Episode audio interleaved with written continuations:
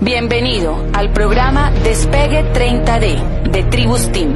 El hábito diario de escuchar esta información tiene el poder de ayudarte a crear un brillante futuro financiero. Cambia lo que escuchas, cambia lo que lees, cambia con quién te asocias y cambiarás tu vida. Hola, te habla Carlos Eduardo Castellanos. Quiero primero que todo darte la bienvenida a nuestra organización Tribus Team. Estamos felices de que hagas parte de nuestro negocio y quiero contarte que con mi esposa hemos construido un negocio a nivel de triple diamante fundador. Tenemos 20 años en esta industria y comprendemos que lo que nos ayudó a crecer desde el inicio fue la información que recibimos. Por eso, decidimos con todos los diamantes de esta organización proveerle a cada persona que comienza el negocio una plataforma de 30 audios seleccionados de los oradores más potentes, no solamente de Colombia, sino de América Latina e incluso a nivel mundial, que tienen realmente la experiencia y la información que puede ayudar a cualquier persona nueva a entender realmente el negocio y las posibilidades que esto ofrece. Son 30 audios que van a inspirar, que van a generar definitivamente pasión por el negocio y que sobre todo van a ampliar la proyección de lo que esto puede ser. Asegúrate de aprovechar cada uno de esos audios, porque esto va a ser la gasolina que va a encender el vehículo que te va a llevar a la tierra prometida de este negocio. Bienvenido nuevamente al equipo Tribus Team y al maravilloso negocio de Amway. Esperamos muy pronto poder encontrarnos contigo en alguna actividad, saludarte personalmente y ojalá celebrar tus logros en este proyecto de vida que acabas de emprender. Nunca el mundo estuvo tan listo para oír lo que tenemos que decir. Dice Robert Kiyosaki en su última conferencia en Bogotá. Nunca antes el mundo estuvo tan listo para oír lo que tenemos que decir. Cuando yo comencé este negocio, hace, ya les dije hace cuánto tiempo, muchos años atrás, ya le decía a la gente, eh, levanten la mano los empleados. Y levantaban la mano el 90%. Hagamos la prueba hoy. Levanten la mano los empleados. Mire, son como casi la mitad, no alcanza a ser la mitad de la gente que tiene un empleo porque el empleo se está muriendo. Y ahorita van a despedir no sé cuántos me dijeron en Sofasa y cuántos despidieron ahorita Ecopetrol y toda esta historia. Entonces todo ese guion que nos, que nos enseñaron ya no está funcionando. Por eso la gente está buscando una alternativa de libre empresa.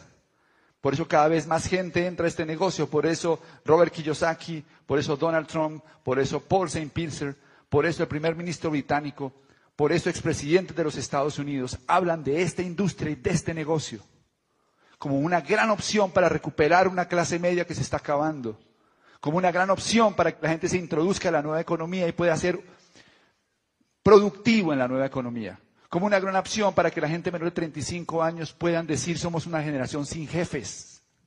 ¿Por qué es que los pelados de 35, menos de 35 años, ahí está Sebas Montoya, toda esta gente, esta gente ya se dio cuenta. Esta gente ya se dio cuenta que no quieren vivir lo que vieron los papás.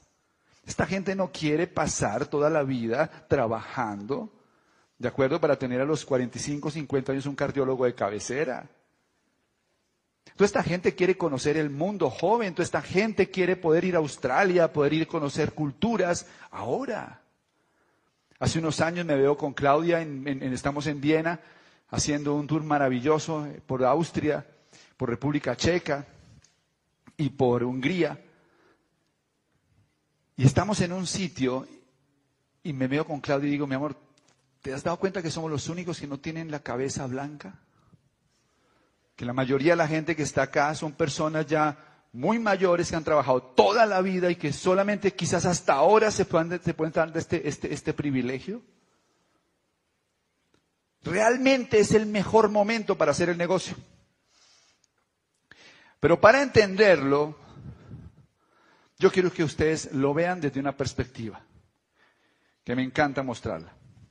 La vida y los negocios son como un juego. Los juegos tienen un objetivo, tienen unas reglas, unos obstáculos y unas habilidades que desarrollar. O sea, yo con estas habilidades venzo los obstáculos siguiendo unas reglas y gano el juego. Así es la vida. La vida es emocionante cuando la ves como un juego, no como algo que es sufrimiento. Y entre mejor es el juego, quiere decir que más habilidades hay que desarrollar para vencer los obstáculos. Este negocio también es un juego. La riqueza y la pobreza depende en qué juego estás. Antes de entender esto, yo pensé que la gente era rica porque tenía contactos, palancas, suerte o porque eran muy vivos. Y después me di cuenta que tiene que ver es con el juego que están jugando. La mayoría de nosotros no nos enseñaron nunca este juego. La razón los profesores no lo saben. Esta información solamente la manejan los ricos y se la enseñan a sus hijos. Esto es lo que le enseñan los judíos ricos a sus hijos. Esto es lo que le enseñan los libaneses ricos a sus hijos. La clase media y pobre jamás se entera. Aquí está el juego. El juego de los ricos es construir activos que produzcan flujos de efectivo. El juego de los pobres y la clase media es trabajar por dinero. Vamos a la universidad, estudiamos y nos entrenan para salir allá afuera a conseguir dinero. Los ricos no tienen que ir a la universidad, porque los papás le enseñan que el juego es comprar un activo que te produzca dinero. ¿Estoy de acuerdo con la universidad? Sí. Si quieres ser médico, porque quieres sanar, si quieres ser arquitecto, porque quieres construir. Si tienes un sueño, hazlo realidad. Pero no seas ingenuo. Allí no te van a enseñar cómo ser rico. Y cuando hablo de riqueza, no hablo de dinero. Cuando hablo de riqueza, hablo de un insumo que es mucho más valioso que el dinero que se llama tiempo. La riqueza no se mide en dinero, se mide en tiempo. ¿Cómo así? Si entre más rica es una persona, más tiempo puede vivir sin trabajar. Los ricos, ricos, ricos pueden parar de trabajar hoy y tienen garantizado el futuro los hijos y los nietos. Esos son ricos. No, no, Carlos Eduardo, yo me gano 30 millones de pesos al mes. Eso no tiene nada que ver. Para de trabajar y medimos tu riqueza. Qué interesante. Hay una película que se llama In Time. Es una película donde la gente tiene 25 años de vida y los van midiendo acá. Tienen 25 años. Y después de 25 años les toca conseguir minutos para seguir viviendo. Entonces uno ve a gente desesperada que le quedan pocos minutos corriendo a ver dónde consiguen un minuto más para seguir viviendo. Los pobres entonces andan corriendo porque se les está acabando el tiempo. Los ricos, como tienen mucho tiempo, comen despacio, se bañan despacio, hacen siesta. Y en los barrios de los ricos reconocen fácilmente a un pobre. ¿Y cómo lo reconocen? Porque siempre está de afán. Siempre está corriendo. Nunca tiene tiempo para nada. Es pobre en la película, ¿no? En la película, ¿no? ¿Y por qué? Porque estás jugando el juego equivocado. Porque tú pensabas, como lo pensaba yo, que si yo me hago un profesional o lo que sea y yo me gano un buen salario, estoy ganando el juego. Porque nunca nadie me enseñó que lo importante no era cuánto yo ganaba, sino de dónde venía el ingreso que recibía. Eso era lo importante. Es más valioso ganarse 10 millones de pesos de flujos de efectivo que ganarse 20 millones de salario o de trabajo personal. Soy cirujano, así que bueno, que eres cirujano. Me gano 20 millones, qué bueno. Pero si pierdes este dedo, estás en problema tú y tu familia. Porque tú eres el activo que produce dinero. Y así funciona el tema. Entonces los ricos creo que muestran su forma de pensar en este juego. ¿Cuántos han jugado Monopolio acá? Una gran cantidad. El juego en Monopolio consiste en comprar activos, que son casitas verdes, para generar rentas. Entonces, si yo tengo casitas verdes en buenos barrios, me pagan muy bien. Y cuando tengo cuatro casitas verdes, la convierto en hotel rojo. Pero yo paso por salida. ¿Se acuerdan cuando uno pasa por salida, cuánto le dan? 200. Entonces uno pasa por salida y le dan 200. ¿Ah? ¿Y qué haces con los 200? Ahorrar dinero y después comprar activos para producir renta. Y el juego lo gana el que más renta produce. Ese lo gana el juego. ¿Alguno de ustedes jugaría Monopolio solamente para cobrar los 200? Sería tonto, ¿verdad? Pues en la vida, si tú no construyes activos, es como si todo el tiempo estuvieras trabajando para pasar por salida. Eso se llama la quincena. La quincena. El ingreso mensual. Entonces nunca serás libre, nunca tendrás renta. ¿Ok? Fíjense bien, para producir en bienes raíces dos millones y medio de pesos de flujo de efectivo, hay que invertir mínimo 500 millones de pesos. Por lo menos en Bogotá es un poquito más. Bogotá, un apartamento que genera dos millones y medio, vale más o menos unos 600 millones de pesos. No sé cómo estará en Medellín.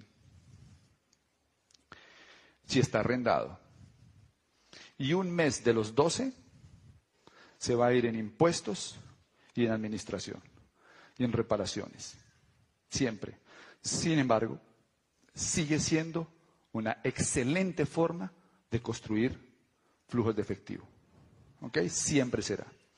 ¿Cuál es la desgracia del que trabaja por dinero? Se lo puedo decir. La desgracia es que si hay una inflación y la moneda se devalúa, tu ingreso continúa igual. Y tu poder adquisitivo es menor. Y eso es lo que ha pasado los últimos 20 años. El salario sube, pero muy lentamente, mientras que la inflación es más grande. Entonces la gente gana cada vez menos dinero. Mientras que si yo tengo un apartamento y hay una inflación, yo le subo el arriendo. Y si yo tengo un negocio y hay una inflación, yo le subo el producto. Porque yo tengo un activo. La otra ventaja es que los activos se pueden vender, se pueden heredar, mientras que el empleo ni se puede vender ni se puede heredar. O algunos de ustedes pueden vender su empleo. O se lo pueden heredar a su hijo. No existe no existe. ¿Ok? Ve la siguiente. Entonces, a mí, a mí me parece que esto es lo más importante que ustedes tienen que entender cuando van a hacer redes de mercadeo. El poder de este negocio radica en que no es una fórmula para ganar dinero, sino que es una fórmula para construir un activo sin capital. Y eso es lo que puede generar un diamante estructurado como ingreso anual. Kiyosaki, que es el gurú en finanzas personales, en su libro El negocio del siglo XXI dice, las redes de mercadeo no tienen que ver con recibir más ingresos, sino con construir un activo. Hacer redes de mercadeo es incrustarse en el juego de los ricos. Porque el activo más valioso que tenemos, quienes hemos construido este negocio grande, ¿saben qué es? Tiempo. Tiempo para bañar a Luciana todos los días. Tiempo para dar el baño de sol. Tiempo para ir a hacer bonsai. Tiempo para ir a nadar. Tiempo para tener una vida en la que puedo almorzar en mi casa, hacer siesta en mi casa, verme el partido de la Champions que quiero verme. Tiempo para ir de vacaciones. Ahora vamos a estar un mes fuera de vacaciones. Vamos a Miami, después llegamos a Washington en el Founders Council, después vamos a Madrid, estamos tres días en Madrid, vamos para Roma, estamos tres o cuatro días en Roma, alquilamos unos carros de lujo, unos Maseratis y unos Ferrari y nos vamos con varios amigos por toda la costa malfitana hasta el sur de Italia. Regresamos, vamos a Lugano, a Club de Diamantes Ejecutivos, de ahí salimos para Múnich y después regresamos a Colombia. ¿Y por qué? Porque tenemos tiempo porque construimos una red de mercadeo, ¿ok? Que es un activo. Los que no están incrustados en este juego viven el otro juego. Y en el otro juego la gente está en huelga. La huelga lo hacen los que están en el juego de la clase media y pobre, porque dicen no me pagan lo suficiente, los bancos me tienen ahorcado, ya no tengo plata para pagar más créditos, estoy quebrado. ¿Ok? Y en Grecia, en Italia, en España, en Colombia, en México, en Argentina, la gente está en crisis. Y la gente cree que el problema es el gobierno, le echa la culpa al alcalde, le echa la culpa a la familia, le echa la culpa a los hijos porque gastan mucha luz. Olvídese de eso. Lo problema es que usted no está en un juego en el que al final siempre va a estar ahí. En ese juego, fíjense lo que pasa. El empleo funcionó hasta los noventas. Una persona con un empleo, en el 90% de los casos, podía estabilizar su familia y la gente podía estar 25 años en la misma empresa, podía incluso retirarse. Mientras que hoy en día hay poca demanda laboral, hay muchos despidos, despidos masivos por reestructuraciones, los contratos son a término fijo y corto plazo. Y esto es lo que gana la gente en ese juego. Entonces en ese juego uno estudia 18 años para ser universitario y sale a ganarse un millón y medio. Bueno, millón setecientos. Y entonces sigue estudiando y se gana dos millones y medio. Entonces estudia otra vez un poquito más y se gana tres trescientos. Y entonces hace un doctorado y se gana cinco millones. ¿Está mal? No, está buenísimo. Necesitamos médicos con doctorados y necesitamos también psicólogos. Claro que sí. Mi punto no va ahí. Estoy hablando de tu futuro financiero, de cómo quieres vivir. Pero la mayoría escoge este juego. Uno se parece a las cinco personas con las que más anda. ¿Sabían eso? Uno se parece a las cinco personas con las que más anda, por eso anda con ellos. Entonces, cuando uno se reúna con ellos, generalmente ellos hablan de lo mismo. Tengo deuda, no me alcanza la plata, estoy estresado, estoy peleando con mi esposa, me encontraron el colesterol alto. Y entonces uno dice, ay, es normal.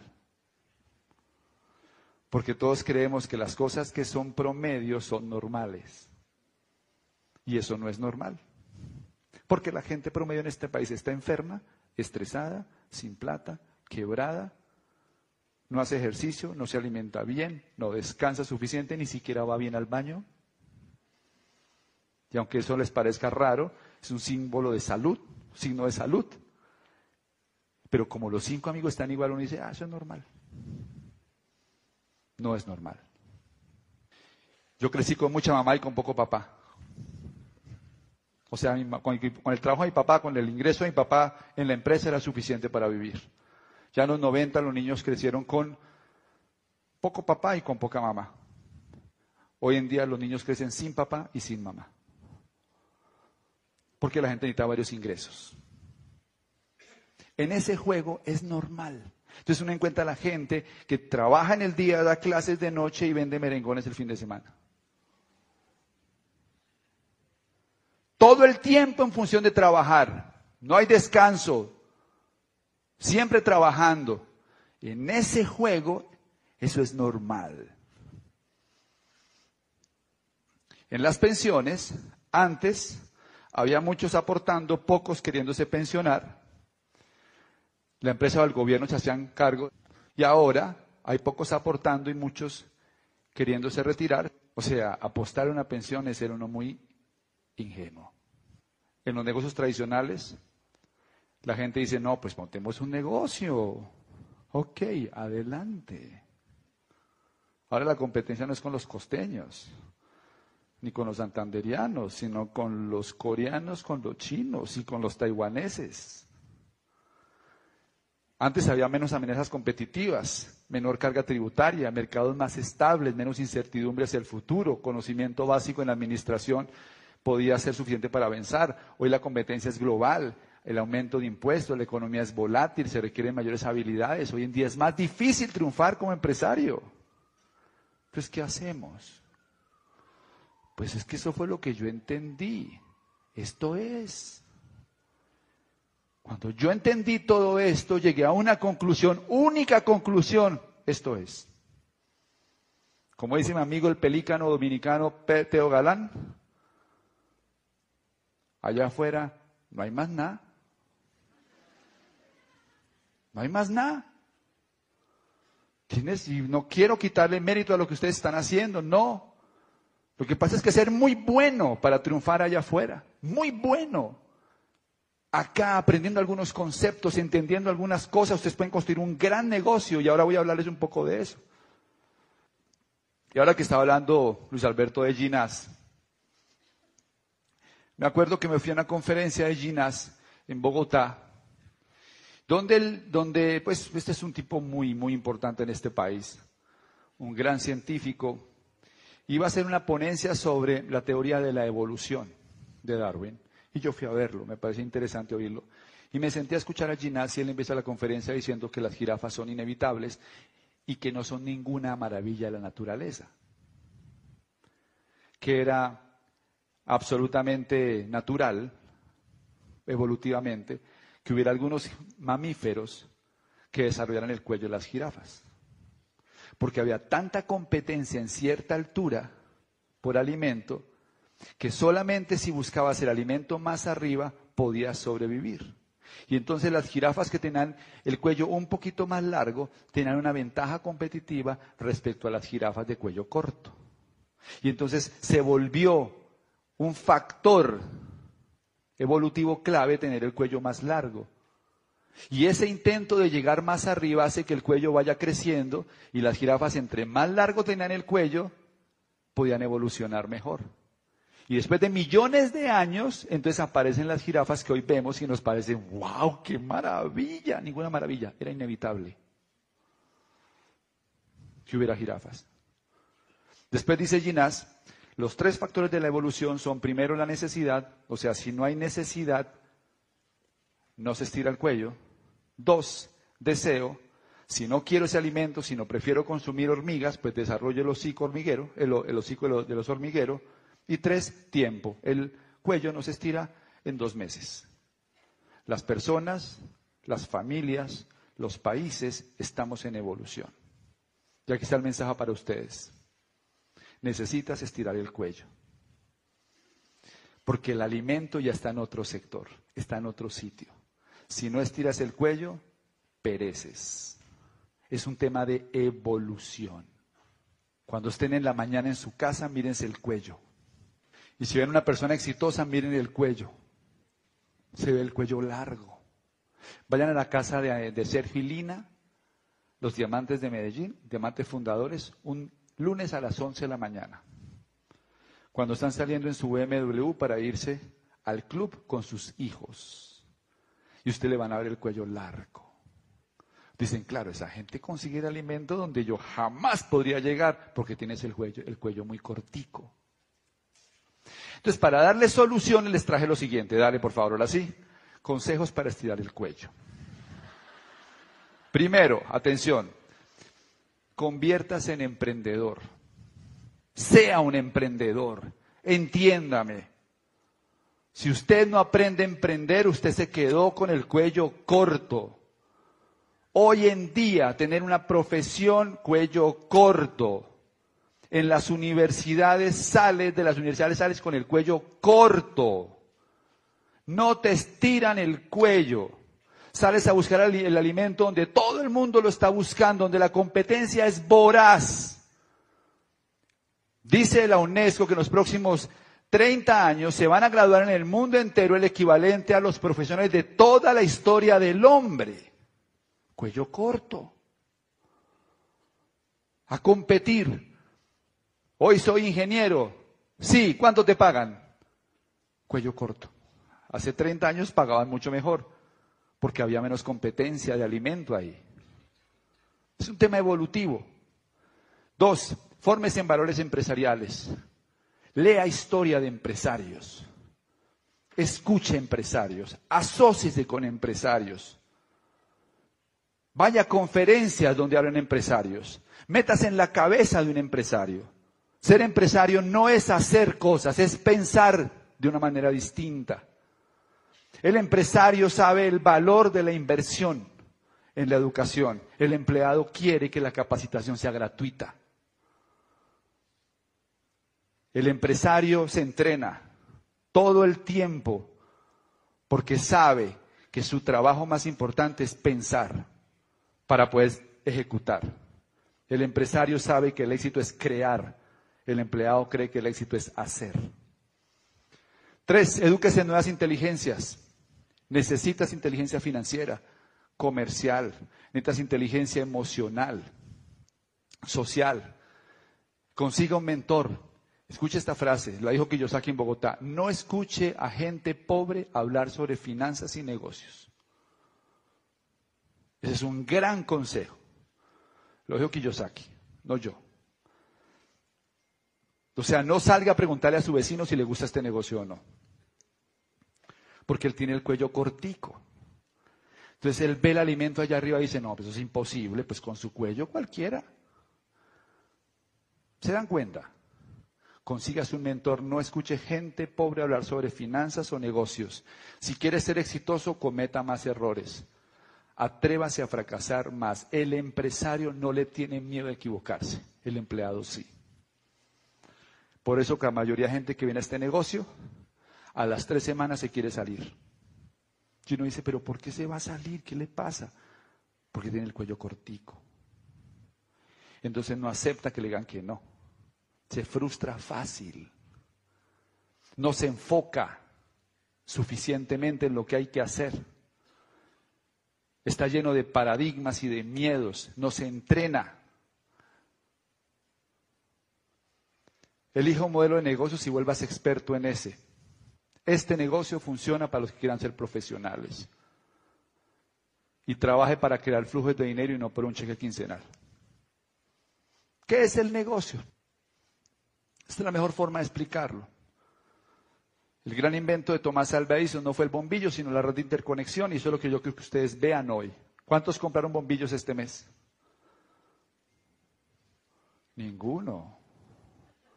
Uno compró bombillos. ¿Cuántos pagaron recibo de luz? Todos. O sea que es mejor vender energía, mejor negocio vender energía que vender bombillos. Pero cuando uno no tiene la mente empresarial, uno dice, ah, eso es el negocio ese de venta de jabones. No has entendido. Eso no es lo que yo hago. Yo hago una red de interconexión de consumo. Era muy simple el invento de Thomas Alva Edison, era un bombillo, un cable, otro cable y un contador. Y el contador mide el consumo del bombillo. El negocio no es vender el bombillo, el negocio es el consumo del bombillo y se creó una red de interconexión. Cuando yo comencé este negocio, organicé mi primera reunión. Invité a mis amigos de la cuadra.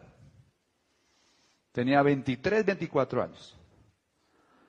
Organicé las sillas de la del comedor y algunas sillas de la sala, como unos seis o siete puestos puse ahí. Puse un papel periódico y lo pegué en un sitio para poder dibujar ahí el negocio. Invité a mis amigos y yo me acercaba a la habitación que daba a la calle para mirar por la persiana si venía alguno. Y no llegaba nadie. La reunión a las siete y a las siete y media vi que uno venía, el que vivía al frente. Venía para la casa, yo vi que entraba, entró. Cuando abrí la puerta y él vio las sillas ahí desocupadas, le pareció extraño sentarse en un auditorio de seis sillas y él solo ahí y yo dibujé el negocio. Por supuesto, no entró al negocio. Mi mamá, que vio toda esa película cuando se acabó la reunión, dijo, pero yo me meto. Yo me meto a ayudarte. Porque mi mamá entró por colaborarme. Entonces ya éramos dos, ya éramos dos los que hacíamos el negocio, ya éramos dos. Y entonces comenzamos a hablar con la gente. Comenzamos a hablar con la gente y nos decían que no, y mis amigos que no, que eso no cuento. Donde llega diamante usted, me meto. Otro tipo me dijo, vas a pedalear y pedalear y te voy a apostar un millón de dólares a que nunca llegas a diamante. Y otro me decía, haga algo serio, tan mal anda la veterinaria. Nadie quería entrar. Y entonces por fin apareció una pareja en Cali, Mauricio Lara y Alba Luz González, y se metieron al negocio. Y ya tenía una pareja en el negocio, en serio, ya éramos cuatro o cinco, hablábamos con la gente, nos decían que no, pero dijeron que sí, y entonces apareció Camilo Pinto y Fernando Palacio, ya éramos diez o veinte. Y hablamos con la gente y nos decían que no, otros dijeron que sí, ya éramos cien. Y hablamos con la gente y nos decían que no, otros dijeron que sí, ya éramos mil. Y hablamos con la gente y nos decían que no, y otros dijeron que sí, ya éramos cinco mil. Y hablamos con la gente y nos decían, y otros dijeron que sí, ya éramos diez mil. Y hablamos con la gente y nos decían que no, y todos dijeron que sí, ya éramos 20 mil. Ya hablábamos con la gente y nos decían que no, estos dijeron que sí, ya éramos 40 mil. Y después éramos 50 mil. 50 mil contadores. 50 mil sitios donde compraban un producto y llegaba a mi red de interconexión. Al final del mes la compañía totalizaba los consumos de todas esas familias y me liquidaba un ingreso en 16 formas distintas.